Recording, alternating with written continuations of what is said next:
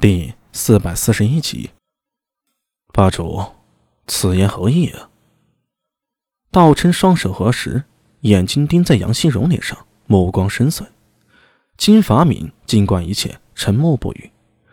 巫女学子身形仿佛雕塑一般，动也不动。但是苏大为能感到，他面纱下的一双眼睛正凌厉的投在杨希荣身上。各位稍安勿躁。杨希荣面对四国使者的敌意，丝毫不放在心上。他轻松的摆了摆手：“我只想与各位，在找到蓝池宫时。”分享不死金人秘密前，达成一个协议。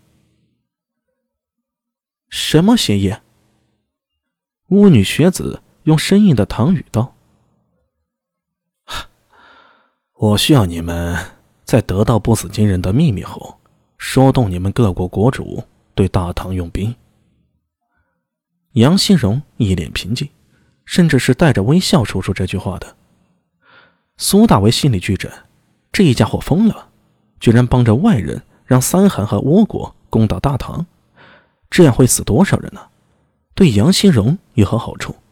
可以说是损人不利己呀！除了疯子，苏大为实在想不到用任何词语去形容了。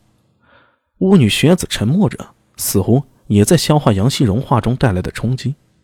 至于道琛、邓健、金法敏和范森纳罗四人，也是面面相觑，一时没有说话。杨希荣笑道：“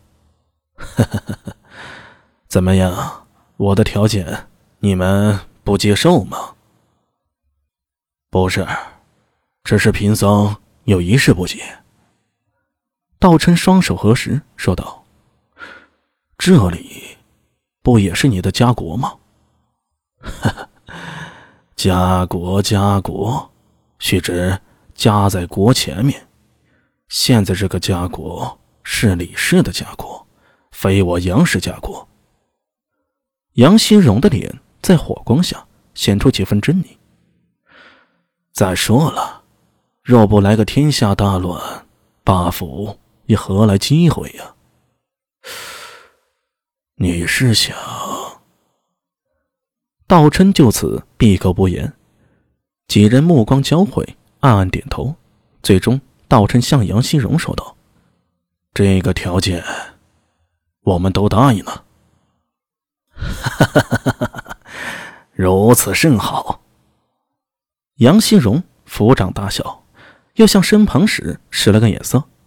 孙九娘上来，将一块布景给打开了。